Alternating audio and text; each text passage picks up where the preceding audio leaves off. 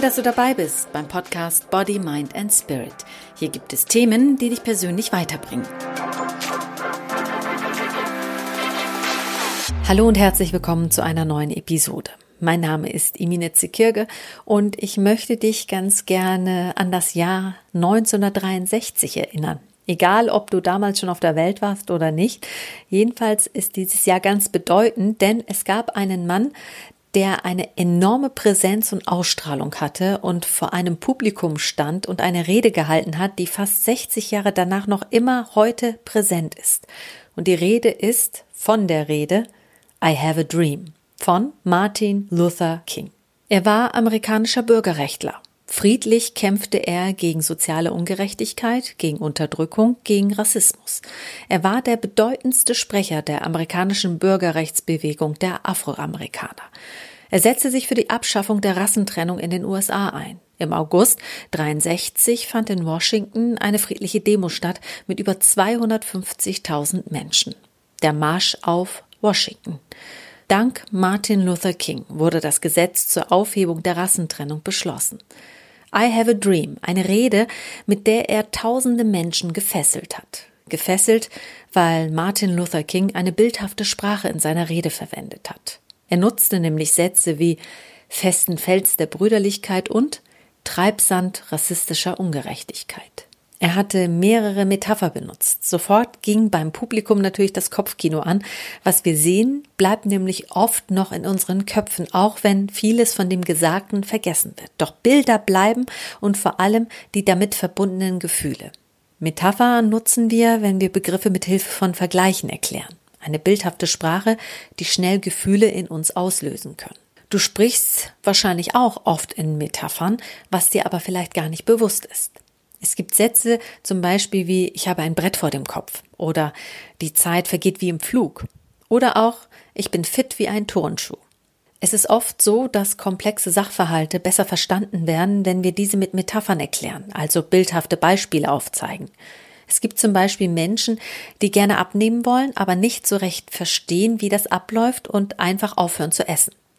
Wenn ich Ihnen dann erkläre, dass wenn Sie Sport treiben, auch Energie zufügen müssen, um Energie verbrennen zu können, dann gucken Sie mich mit ganz großen Augen an und lauter Fragezeichen. Wenn ich Ihnen das mit dem Abnehmen dann mit Hilfe einer Metapher erkläre, nämlich die eines Autos, dann kommt meistens ein Aha-Erlebnis.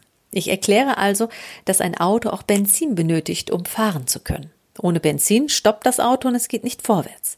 Es braucht also Energie, um Energie verbrennen zu können. In diesem Fall ist es halt Benzin. Heißt, du musst Nahrung zu dir nehmen, die für dich geeignete, um abzunehmen, so wie du auch für dein Auto eine bestimmte Menge an bestimmtem Benzin brauchst, damit es funktioniert. Diese bildhafte Sprache hilft denen, die abnehmen wollen, weil sie durch dieses Beispiel wissen, wie es mit der Energieaufnahme und Energieverbrennung im Körper funktioniert und gemeint ist, ohne weiter jetzt ins Detail zu gehen. Metapher helfen uns, Zusammenhänge herzustellen. Viele große Persönlichkeiten wie Martin Luther King, Buddha, Steve Jobs oder auch Boxer Muhammad Ali nutzten Metapher. Muhammad Ali zum Beispiel beschrieb oder erklärte mal seinen leichtfüßigen und eleganten Kampfstil mit dem Satz Schwebe wie ein Schmetterling, Stich wie eine Biene. Metapher bleiben in Erinnerung und lösen Gefühle aus, vor allem wenn die Metapher, die wir benutzen, negative Zustände, Situationen und Erfahrungen beschreiben, dann sind wir auch in einem negativen Gefühlszustand. Indem wir diesen negativen Zustand mit Metaphern immer wieder wiederholen, verstärken wir unser negatives Gefühl. Wenn wir zum Beispiel unter Druck stehen und uns und anderen von der Last auf den Schultern erzählen, dann wird die Last auch immer schwerer. Deshalb nutze Metapher, die dich stärken und nicht welche, die dich schwächen, die dich motivieren und nicht demotivieren, die dich fordern statt überfordern. Wenn du zu viel Last auf den Schultern trägst, dann wirf sie ab und wenn du ein Brett vor dem Kopf hast, dann leg das Brett weg. Wörter haben eine enorme Wirkung auf unsere Gefühlswelt. Sie können uns zum Weinen bringen und zum Lachen. Sie können uns wütend machen und zum Nachdenken anregen, uns heilen und verletzen und unsere Wünsche in Bildern ausmalen. Worte haben eine enorme Macht, die nicht nur bekannte Persönlichkeiten aus der Geschichtswelt erfolgreich für sich genutzt haben, sondern auch wir selbst nutzen Worte, um uns emotional zu aktivieren, um ins Machen zu kommen, um uns selbst zu motivieren. Doch oft verwenden wir Worte unüberlegt und spontan und wundern uns, wenn unsere Worte beim Gegenüber Emotionen auslösen, die von uns vielleicht nicht beabsichtigt waren, mit denen wir auch nicht gerechnet haben und hinterher ziemlich überrascht sind.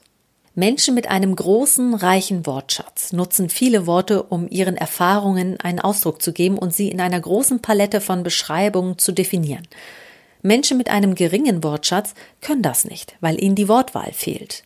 Eine Erfahrung, die wir gemacht haben, die große Emotionen auslöst mit war ganz nett abzutun, schwächt die wunderbar erlebte Erfahrung und nimmt so einen negativen Einfluss auf die Lebenserfahrung, die wir gemacht haben. Denn Worte drücken nicht nur ein Erlebnis, eine Erfahrung aus, sondern Worte verstärken auch ein Erlebnis oder schwächen ein Erlebnis ab, indem sie ein damit verbundenes Gefühl stärken oder abschwächen.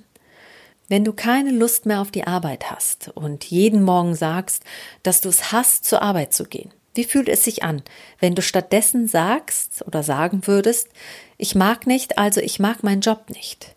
Ändert sich nicht sofort deine Haltung und vor allem auch das Gefühl, was du mit deinem Job verbindest? Wenn du Wörter benutzt, die emotional intensiv wirken, dann kannst du mit diesen Worten nicht nur dich, sondern auch andere Menschen damit beeinflussen. Wenn du deine Wortwahl änderst, deinen Wortschatz erweiterst, dann kannst du ganz schnell deine Denkweise, deine Gefühle und deine Lebenseinstellung ändern. Wenn wir zum Beispiel mit einigen Kollegen in einer Runde stehen und dann plötzlich die Nachricht reintrudelt, die zum Beispiel verkündet, dass alle aus der Firma kollektiv gekündigt werden, dann werden alle, die zusammenstehen, unterschiedlich reagieren. Der eine wird vielleicht sagen, ich bin empört, der andere vielleicht, ich bin wütend, ein anderer wiederum, ich bin traurig und eine andere sagt dann vielleicht, ich bin gar nicht berührt. So unterschiedlich können Reaktionen auf ein und dieselbe Nachricht sein. Und alle werden ihre Gefühle auch anders ausdrücken, obwohl alle die identische Nachricht erhalten haben. Das liegt daran, dass jeder von uns ein Gefühl anders definiert und für sich auch anders auslegt. Wut kann für dich zum Beispiel bedeuten, dass du, wenn du wütend bist, Kontrolle über diese Situation bekommst. Für den anderen kann es bedeuten, die Kontrolle zu verlieren und daher wird er sich kontrollieren, nicht wütend zu reagieren und in der Situation ein anderes Wort zu benutzen als ich bin wütend. Vielleicht nutzt er dann den Satz ich bin überrascht. Und was passiert dann? die Nachricht, gekündigt worden zu sein, wird dieser Kollege dann emotional nicht so aufwühlend aufnehmen, wie wenn er sagen würde, ich bin wütend. Wie würde es dir also gehen, wenn du ein anderes Wort für deine Empfindungen wählst als bisher, also für negative Empfindungen Wörter wählst, die deine Empfindungen schwächen? Es würde sich anders intensiv auf dich wirken.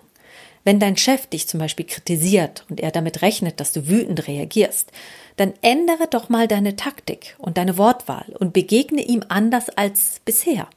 Statt zum Beispiel impulsiv und wütend aufbrausend hochzufahren, bleibst du ruhig und sagst, wenn du mich noch weiter kritisierst, dann könnte ich in wenigen Minuten sehr gereizt sein. Das nimmt sofort die Luft aus diesem Gespräch. Und dein innerer Vulkan bricht gar nicht erst aus. Dein Gefühl flacht total ab. Es sind nur andere Worte, die du bewusst wählst, um deine Stimmung zu beeinflussen. Denn wer wütend ist und sich dann immer wieder in diese Wut reinsteigert, indem er immer wieder betont, wie wütend er ist, wird am Ende auch wütender sein, als er wütend ist. Mit Worten drücken wir das aus, was unsere Wahrnehmungen an unser Gehirn weiterleiten, wenn wir unsere fünf Sinne einsetzen und auf sie reagieren. Also wenn wir die Reize wahrnehmen, wenn wir was sehen, hören, tasten, riechen und schmecken. Wir können vielleicht alle das Gleiche wahrnehmen, aber am Ende werden wir unsere eigenen Eindrücke haben und diese auf unsere Art einordnen und das Wort, was wir dafür wählen, wird ein Wort sein, das unsere Erfahrungen, die wir bisher gemacht haben, widerspiegelt. Denn die Worte, die wir mit einer Situation verknüpfen, werden zu unserer Erfahrung, zu unserer und nicht zu der eines anderen. Unsere Lebenserfahrungen werden durch die Wahl unserer Worte bildlich dargestellt. Es gibt Menschen, die sind ständig schlecht gelaunt, frustriert, nörgeln an allem herum und sehen nie das Positive in etwas, sondern nur das Negative. Diese Menschen nutzen meistens dieselben Wörter, um ihre Gefühle zu beschreiben und bleiben auch dabei, weil ihnen meist gar nicht bewusst ist, dass sie immer wieder dieselben Wörter benutzen. Überlege, welche Wörter lösen bei dir sofort ein Gefühl aus. Es muss kein negatives sein. Wenn du dein Leben ändern möchtest, dann erweitere deinen Wortschatz und wechsel bestimmte Wörter aus. Du hast garantiert ein Wortmuster. Beobachte, guck, welche Wörter benutzt du immer wieder. Du kannst also dein emotionales Muster deines Lebens anhand ausgewählter Worte ändern. Wichtig dabei ist das Gefühl, das du mit diesem neuen Wort verbindest. Also es reicht nicht nur aus, wenn du das Wort Wut gegen das Wort gereizt austauschst. Du musst das Wort gereizt sein auch fühlen. Es wirkt natürlich nicht von einer Sekunde auf die andere, aber nach zwei Wochen merkst du schon den Unterschied. Teste das doch mal. Die nächsten zwei Wochen. Wähle drei Wörter aus, die du immer wieder benutzt, die negative Gefühle in dir auslösen. Beobachte dich die nächsten Tage. Welche Wörter benutzt du, die negative Gefühle in dir auslösen? Zum Beispiel, ich bin gestresst, ich bin fassungslos, ich bin wütend, Jetzt suchst du dir Wörter aus, die deine Wörter abschwächen. Ich mache das zum Beispiel immer so, oder ich habe das so gemacht, für ich bin gestresst nutze ich zum Beispiel immer den Satz, ich habe viel zu tun. Das nimmt bei mir sofort den Druck raus. Ich bin dann nicht mehr gestresst, sondern ich habe einfach viel zu tun. Statt das Wort beleidigt, also statt ich bin beleidigt, könntest du zum Beispiel sagen, ich werde missverstanden. Statt ängstlich lieber beunruhigt sagen. Und statt bedroht sagst du, ich fühle mich unwohl. Das kannst du natürlich auch mit positiven Wörtern tun und sie noch weiter stärken. Statt zu sagen, ich bin frisch und munter, sagst du, ich bin energiegeladen. Oder statt stark, sagst du, ich bin unbesiegbar. Wähle Alternativwörter, die zu dir passen und das negative Gefühl abschwächen und das positive Gefühl noch weiter stärken. Das Gefühl verändert sich bei mir dadurch sofort, weil ich das öfter mache und geübt darin bin. Sobald du auch täglich damit experimentierst, wirst du irgendwann so routiniert darin sein, deine Wortwahl zu ändern, dass es dir hinterher Spaß macht. Konzentriere dich zu Beginn auf nur ein Wort und transformiere es zwei Wochen lang und schau, wie es sich anfühlt und was es mit dir macht. Und dann knüpfst du dir das nächste Wort aus deiner Liste vor, bis du alle drei Wörter hinter dir hast. Und konntest du heute einiges für dich mitnehmen? Hat dir der Podcast gefallen?